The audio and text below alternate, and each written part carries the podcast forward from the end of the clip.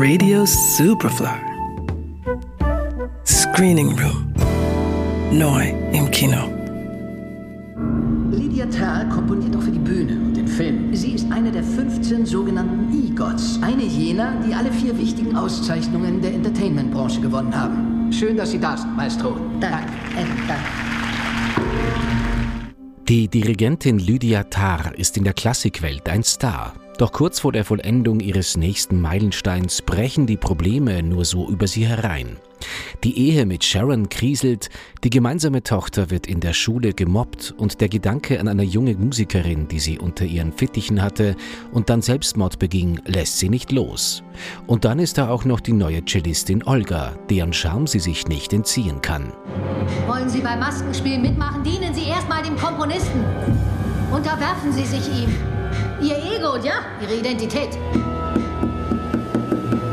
Sie müssen im Endeffekt vor dem Publikum und Gott stehen und sich selbst zerstören.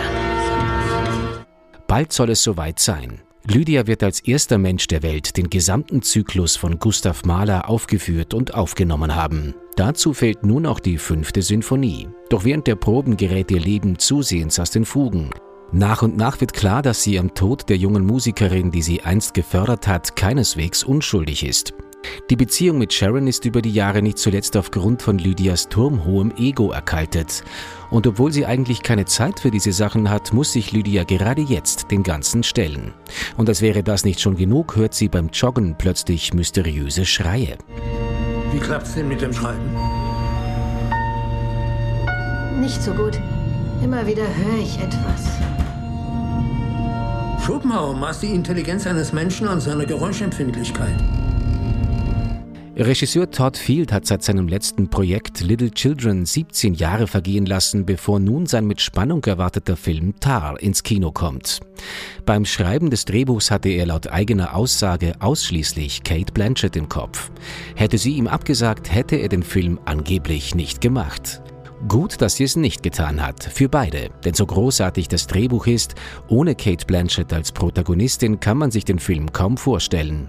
Die emotionale Achterbahn, die sie mit ihrer Hauptfigur fährt, ist faszinierend und hat ihr bereits den Golden Globe als beste Hauptdarstellerin beschert.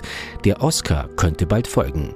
Genauso wie für Todd Field, der für die beste Regie und das beste Drehbuch im Rennen ist. Den Oscar für den besten Film müssten sich die beiden wohl teilen. Tar Ab jetzt im Kino. Johannes Romberg, Radio Superfly.